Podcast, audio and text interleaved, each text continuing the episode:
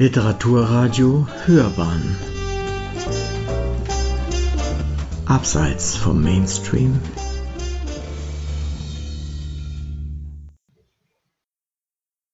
Essay. Der Theoretiker und Ästhet der deutschen literarischen Romantik. Zum 250. Geburtstag von Friedrich Schlegel. Eine Würdigung von Manfred Orlik. Der Kulturphilosoph Friedrich Schlegel war einer der bedeutendsten Dichter der deutschen Romantik und zugleich ihr wichtigster Theoretiker und Programmatiker. Er entwarf die theoretische Konzeption der frühen romantischen Kunstpraxis. Begriffe wie unendliche Sehnsucht oder Ungebundenheit der Fantasie gehen auf ihn zurück. Darüber hinaus wurde sein Werk ungemein bedeutend für die vergleichende Sprachwissenschaft mit dem er auch das Studium der orientalischen Sprachen in Deutschland begründete. Marcel Reich-Ranitzky nannte ihn einen rückwärts gewandten Propheten und einen auf die Zukunft fixierten Historiker, womit er auf den Dualismus in Leben und Werk von Schlegel hinwies. Karl Wilhelm Friedrich Schlegel wurde am 10. März 1772 als jüngstes von zehn Kindern eines lutherischen Pastors in Hannover geboren, vier Jahre nach seinem Bruder August Wilhelm und im selben Jahr wie sein späterer Freund Friedrich von Hardenberg. Die Mutter war die Tochter eines Mathematikprofessors, die ganz in der Sorge für ihren Mann und die Familie aufging. Über Friedrich Schlegels Kindheit und Jugend, die er zum großen Teil bei einem Onkel und seinem ältesten Bruder Karl August Moritz verbrachte, ist nur wenig bekannt. Nach einer abgebrochenen kaufmännischen Lehre in Leipzig fasste der 16-Jährige den Entschluss zu studieren. Das fehlende Gymnasialwissen eignete er sich im Selbststudium an. 1790 nahm er, dem Bruder August Wilhelm folgend, ein Studium der Rechte in Göttingen auf Daneben besuchte er auch Vorlesungen über Mathematik, Philosophie, klassische Philologie und Geschichte. Im Mai 1791 ging er nach Leipzig, um dort das Studium fortzusetzen. Hier lernte er im Januar 1792 Friedrich von Hardenberg kennen, der ebenfalls Rechtswissenschaft studierte. Aus finanziellen Gründen musste Schlegel 1794 das offizielle Studium jedoch abbrechen. Er floh vor seinen Gläubigern nach Dresden, wo er bei seiner Schwester Charlotte untertauchte und sich hier in die griechischen Klassiker vertiefte. Er will der Winkelmann der griechischen Poesie werden. In Dresden begann seine schriftstellerische Laufbahn mit ersten Aufsätzen über die griechische Literatur eine große Hilfe fand er dabei in dem Schriftsteller Christian Gottfried Körner, der seine Manuskripte durchsah und ihm Publikationsmöglichkeiten bot. Die wichtigste Publikation dieser Jahre war die Schrift über das Studium der griechischen Poesie, die nicht nur die griechische Poesie reflektierte, sondern sie auch in ein Verhältnis zur modernen Poesie ab dem Mittelalter setzte auf dieser Grundlage, verbunden mit einer kritischen Auseinandersetzung mit der Gegenwart und einer idealen Vorstellung von einer zukünftigen Menschheitsgesellschaft, entwickelte er später seine romantische Dichtungskonzeption. Im Dezember 1795 lud Friedrich Schiller August Wilhelm Schlegel, der seit vier Jahren Hauslehrer in Amsterdam war, zur Mitarbeit an der gerade gegründeten Literaturzeitschrift Horen ein worauf dieser nach Jena zog. Friedrich Schlegel nutzte im Sommer 1796 diese Gelegenheit, sich mit dem Bruder wieder zu vereinigen, und verließ Dresden. Auf dem Weg nach Jena machte er noch in Weißenfels Station, wo Hardenberg seit Jahresbeginn Akzessist bei der Salinendirektion war. Schlegels Ankunft in Jena stand allerdings unter keinem guten Stern. Noch in Dresden hatte er den Komponisten und Musikschriftsteller Johann Friedrich Reichert kennengelernt, einem offenen Sympathisanten der Französischen Revolution, und in dessen republikanischer Zeitschrift Deutschland eine kritische Rezension mit teilweise bissigen Bemerkungen zu Schillers Musenalmanach für das Jahr 1796 veröffentlicht. In Jena machte Schlegel zwar bald die Bekanntschaft mit Goethe, Herder und Wieland, doch das Verhältnis zu Schiller verschlechterte sich weiter, als Schlegels Angriffe auf Schiller noch schärfer wurden. In diesem Streit wurden erstmals die Differenzen zwischen der Weimarer Klassik und den jungen Frühromantikern sichtbar. Wesentlich erfreulicher war das Verhältnis mit dem Philosophen Johann Gottlieb Fichte, den Schlegel ebenfalls in Jena kennenlernte und mit dessen Werk er sich schon in Dresden beschäftigt hatte. Beide verband schließlich eine jahrelange Freundschaft. Trotzdem konnte Schlegel auch wegen der Kontroverse mit Schiller in Jena nicht Fuß fassen. Im Juli 1797 ging er nach Berlin, wo er Redakteur von Reichards neuer Zeitschrift Lyzeum der schönen Künste wurde und seine kritischen Fragmente veröffentlichen konnte in Berlin fand er auch gleichgesinnte Freunde wie den Theologen Friedrich Ernst Daniel Schleiermacher oder den jungen Dichter Ludwig Tieck, der gerade mit seinen Märchendichtungen Ritter Blaubart oder Der gestiefelte Kater die Richtung für die romantische Prosa vorgab. In einem Berliner Salon begegnete Schlegel der acht Jahre älteren Dorothea Veit, Tochter des großen jüdischen Philosophen Moses Mendelssohn, der seit langem in einer unglücklichen Ehe mit dem Bankier Simon Veit lebte. Es wurde der Beginn einer außergewöhnlichen Liebe. Sie, eine begüterte Jüdin, er ein mittelloser Pfarrerssohn und Schreiberling. Ein Affront für die Berliner Gesellschaft.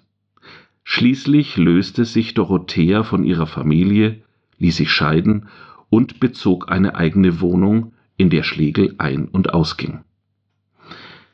Da es in Berlin zu Spannungen mit Reichert kam, verlor Schlegel mit Lyzeum der schönen Künste wieder eine Publikationsmöglichkeit. So fassten die Schlegel-Brüder den Plan, mit Athenäum eine eigene Zeitschrift herauszubringen, die zum Gründungsdokument der jungen Romantiker in Deutschland wurde. Der Titel war an Athen angelehnt, der für sie symbolhaften Stadt antiker Demokratie und politischer Freiheit. Zwischen 1798 und 1800 erschienen insgesamt sechs Hefte. Mitarbeiter und Beiträger waren Dorothea Schlegel, Caroline Schlegel, Novalis, Ludwig Tieck, Friedrich Schleiermacher und auch der Philosoph August Ludwig Hülsen. Bereits in der Vorerinnerung zum ersten Heft gaben die Schlegelbrüder Auskunft über den künftigen Inhalt und ihr Anliegen. In der Einkleidung werden Abhandlungen mit Briefen, Gesprächen, rhapsodischen Betrachtungen und aphoristischen Bruchstücken wechseln, wie in dem Inhalte besondere Urteile mit allgemeinen Untersuchungen, Theorie mit geschichtlicher Darstellung, Ansichten der vielseitigen Strebungen unseres Volks und Zeitalters mit Blicken auf das Ausland und die Vergangenheit, vorzüglich auf das klassische Altertum. Was in keiner Beziehung auf Kunst und Philosophie, beide in ihrem ganzen Umfange genommen steht, bleibt ausgeschlossen, sowie auch Aufsätze, die Teile von größeren Werken sind. Bekannt geworden ist vor allem das 116. Athenäumsfragment, in dem Schlegel seine grundlegenden Vorstellungen zu einer Poetik der Romantik formulierte. Die romantische Poesie ist eine progressive Universalpoesie. Ihre Bestimmung ist nicht bloß, alle getrennte Gattungen der Poesie wieder zu vereinigen und die Poesie mit der Philosophie und Rhetorik in Berührung zu setzen. Sie will und soll auch Poesie und Prosa, Genialität und Kritik Kunstpoesie und Naturpoesie bald mischen, bald verschmelzen, die Poesie lebendig und gesellig und das Leben und die Gesellschaft poetisch machen, den Witz poetisieren und die Formen der Kunst mit gediegnem Bildungsstoff jeder Art anfüllen und sättigen und durch die Schwingungen des Humors besehen.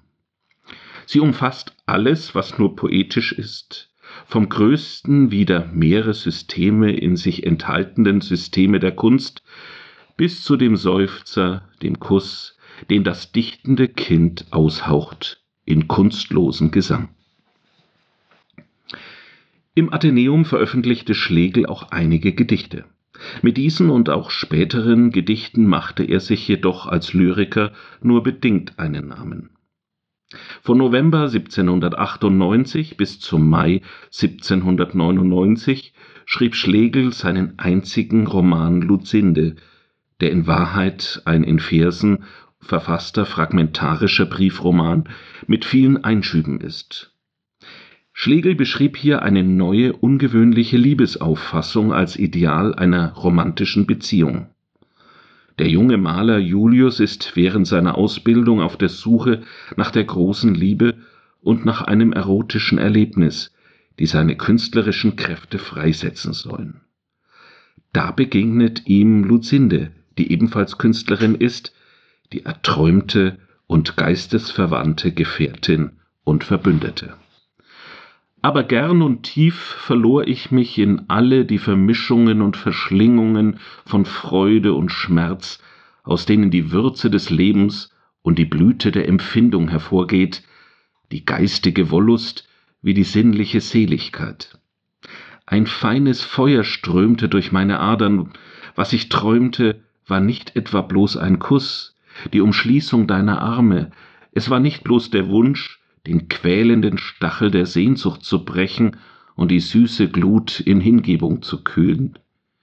Nicht nach deinen Lippen allein sehnte ich mich, oder nach deinen Augen, oder nach deinem Leibe, sondern es war eine romantische Verwirrung von allen diesen Dingen, ein wundersames Gemisch von den verschiedensten Erinnerungen und Sehnsuchten. Lucinde war Schlegels avantgardistischer Versuch, seine ästhetischen Vorstellungen in einem Text zu verwirklichen. Seine Absicht kam damals jedoch nicht zur Geltung, denn die Veröffentlichung löste einen handfesten Skandal aus, nicht nur wegen der Frivolität einzelner Passagen, denn jeder wusste, dass Schlegel hier seiner wilden Ehe zu Dorothea Veit ein Denkmal setzte. Für Schiller war der vielgeschmähte Roman ein Gipfel moderner Unform und Unnatur. Erst Schleiermacher versuchte, allerdings vergeblich, in seinen vertrauten Briefen über Lucinde Schlegel zu verteidigen. Im September 1799 ging Schlegel wieder nach Jena zurück, in der Hoffnung, an der Universität eine Professur zu erhalten, was jedoch fehlschlug. Einen Monat später folgte Dorothea mit ihrem Sohn Philipp Nachdem auch Tieck mit seiner Frau sowie Fichte nach Jena kamen und Novalis aus Weißenfels dazu stieß, war im Spätherbst der Freundeskreis der sogenannten Jenaer Romantik versammelt. Da auch sein Bruder August Wilhelm und der Philosoph Friedrich Wilhelm Joseph Schelling an der Jenaer Universität lehrten, hatten sich hier neben Berlin die führenden Köpfe der Frühromantik zusammengefunden Clemens Brentano, der in Jena studierte, suchte ebenfalls den Kontakt zu diesem Kreis und wurde so zu seinen ersten Werken angeregt. Die zwei folgenden Jahre sollten ein Höhepunkt des frühromantischen und philosophischen Schaffens werden, unter anderem mit Heinrich von Ofterdingen (Novalis), Florentin (Schlegel), Die Bestimmung des Menschen (Fichte), romantische Dichtungen (Tieck) oder über den wahren Begriff der Naturphilosophie und die richtige Art, ihre Probleme aufzulösen. Schelling. Nach 1801 löste sich die Gruppe jedoch langsam auf. Das hatte verschiedene Gründe. Die Enttäuschung über die französische Revolution, die mit der Machtübernahme Napoleons endete, der Tod von Novalis am 25. März 1801, das fehlende Interesse, Athenäum fortzusetzen und letztendlich auch die zahlreichen Zerwürfnisse zwischen den Mitgliedern. Nach der Auflösung des Freundeskreises und der gescheiterten Hoffnung auf einen Lehrstuhl an der Universität Jena waren die Jahre bis 1808 für Schlegel eine Zeit der unsteten Wanderschaft. Im April 1801 folgte er zunächst seinem Bruder nach Berlin, wo sein einziges Theaterstück Alarkos entstand. Trotz der Weimarer Uraufführung durch Goethe im selben Jahr geriet das Stück bald in Vergessenheit. Anfang 1802 brach Schlegel dann mit Dorothea nach Paris auf, wo er hoffte, aus seiner prekären finanziellen Lage herauszukommen. Unterwegs hatte er in Leipzig noch einen Vertrag für eine neue Zeitschrift Europa abgeschlossen.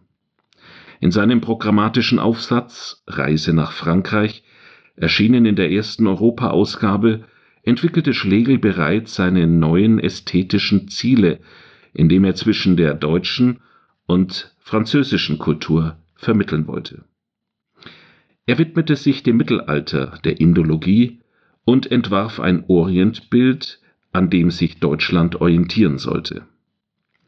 In der Hinwendung zum Katholizismus nahmen seine Anschauungen allerdings stark religiöse Züge an.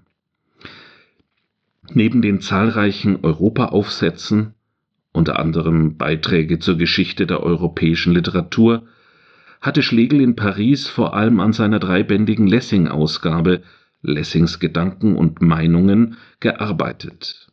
Im April 1804 heirateten Friedrich und Dorothea, die vorher zum Protestantismus übergetreten war. Kurz danach verließen sie Paris und gingen nach Köln, wo man Schlegel Aussicht auf eine akademische Laufbahn machte. In Köln, das wie das gesamte Rheinland von französischen Truppen besetzt war, sah Schlegel das ideale Bild einer mittelalterlichen Stadt. Die Kölner Jahre waren angefüllt mit einer umfangreichen Vorlesungstätigkeit sowie der Beschäftigung mit mittelalterlichen Bauwerken, die ihren Niederschlag in Grundzüge der gotischen Baukunst fand. Schlegels Schrift war neben Goethes Aufsatz von deutscher Baukunst die wichtigste Arbeit der damaligen Zeit zu gotischen Kathedralen. Außerdem vollendete er in Köln seine Schrift über Sprache und Weisheit der Inder, die er bereits in Paris begonnen hatte und in der er auf den reichen Schatz der fernöstlichen Mythologie und Dichtung hinwies. Im April 1808 konvertierte Schlegel gemeinsam mit Dorothea zum Katholizismus. Kurz danach ging Schlegel nach Wien, wo sich sein Bruder am kaiserlichen Hof für ihn eingesetzt hatte. Dorothea konnte erst im Herbst nachkommen. Schlegel erhielt endlich eine feste Stelle als Hofsekretär bei der Armee-Hofkommission, wo er bald mit der Herausgabe einer Armeezeitschrift betraut wurde. Als Napoleon Wien besetzte, folgte Schlegel der geschlagenen österreichischen Armee nach Ungarn. Erst nach dem Frieden von Schönbrunn konnte er Anfang 1810 nach Wien zurückkehren, wo er seine Vorlesungen über die neuere Geschichte hielt, die 1811 als Buch erschienen. Danach widmete er sich vorrangig der Herausgabe seiner dritten Zeitschrift, dem Deutschen Museum. Nach der Niederlage Napoleons wurde Schlegel mit weiteren diplomatischen Aufgaben betraut, auch als Legationsrat der österreichischen Gesandtschaft beim Deutschen Bundestag in Frankfurt am Main. Für seinen propagandistischen Einsatz für die katholische Kirche ernannte ihn Papst Pius VII. 1814 zum Ritter des päpstlichen Christusordens. Von da ab benutzte er seinen adligen Titel, den die Familie ein Jahrhundert lang nicht verwendet hatte. Nach Differenzen mit Fürst Metternich wurde Schlegel allerdings im September 1818 aus Frankfurt abberufen. Damit war seine politische Karriere beendet. Abgesehen von einer Begleitung von Kaiser Franz I. während einer mehrmonatigen Italienreise im Jahr 1819. Sein letztes Lebensjahrzehnt verbrachte Schlegel zurückgezogen in Wien. Er verfasste eine Fülle von Schriften und Abhandlungen zu den unterschiedlichsten Themen über Philosophie, Theologie, Politik, Geschichte sowie über Literatur und Kunstgeschichte. Zur Veröffentlichung dieser Beiträge gründete er die Zeitschrift Concordia, die jedoch wegen ihrer reaktionären Tendenz zum Bruch mit den Romantikern führte. Auch bei seinem Bruder stieß sie auf heftige Kritik, was sogar zur öffentlichen Distanzierung führte. Von 1822 bis 1825 widmete sich Schlegel der Edition seiner sämtlichen Werke in zehn Bänden. Für dieses Unternehmen überarbeitete er frühere Arbeiten und tilgte darin vor allem revolutionäre Ansichten.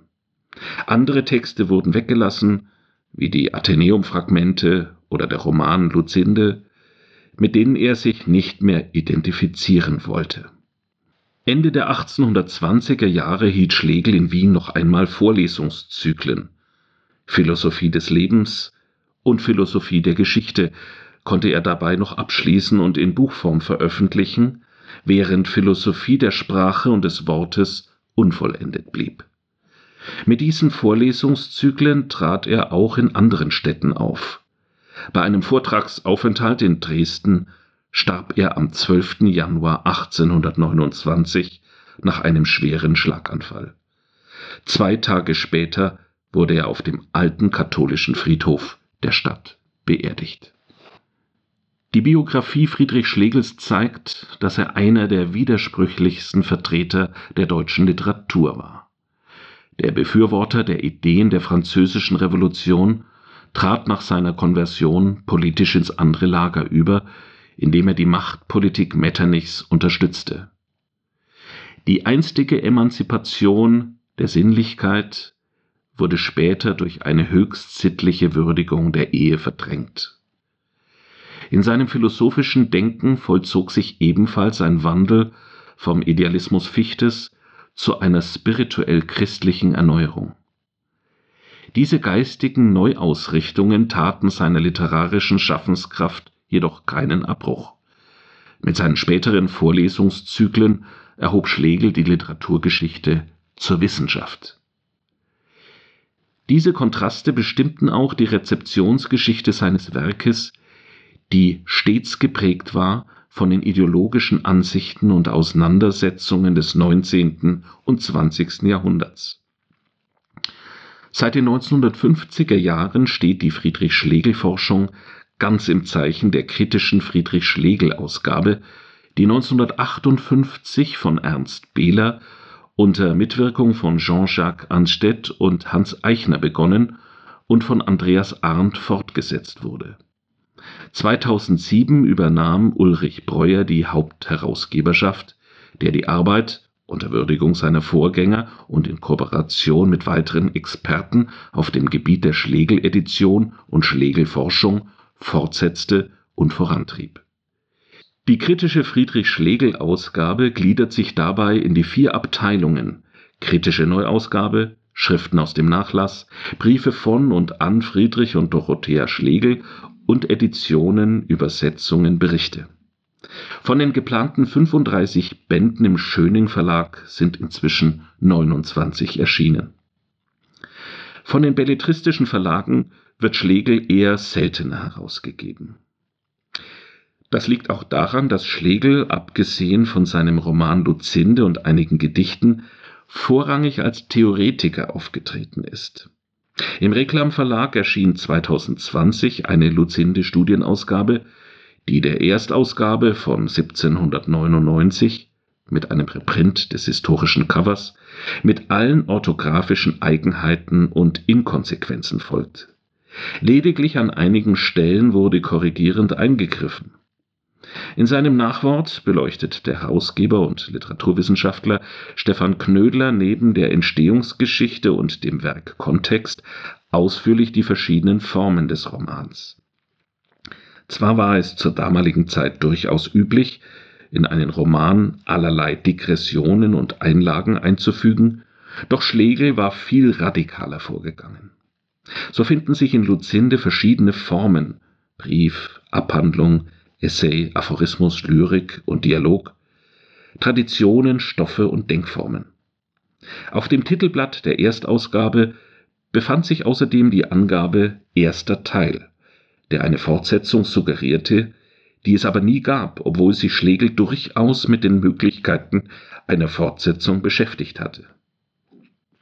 Abschließend widmet sich Knödler dem autobiografischen Hintergrund des Romans und dem Anliegen Schlegels, dem es um eine Neukonzeption der Liebe und davon kaum zu trennen um eine Neukonzeption der Ehe ging.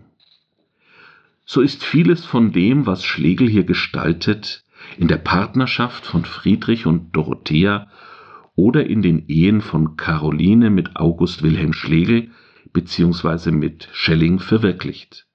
Ein ausführlicher Stellenkommentar erschließt zudem das romantische Kunstwerk. Sie hörten der Theoretiker und Ästhet der deutschen literarischen Romantik zum 250. Geburtstag von Friedrich Schlegel. Eine Würdigung von Manfred Orlik. Sprecher Matthias Püllmann.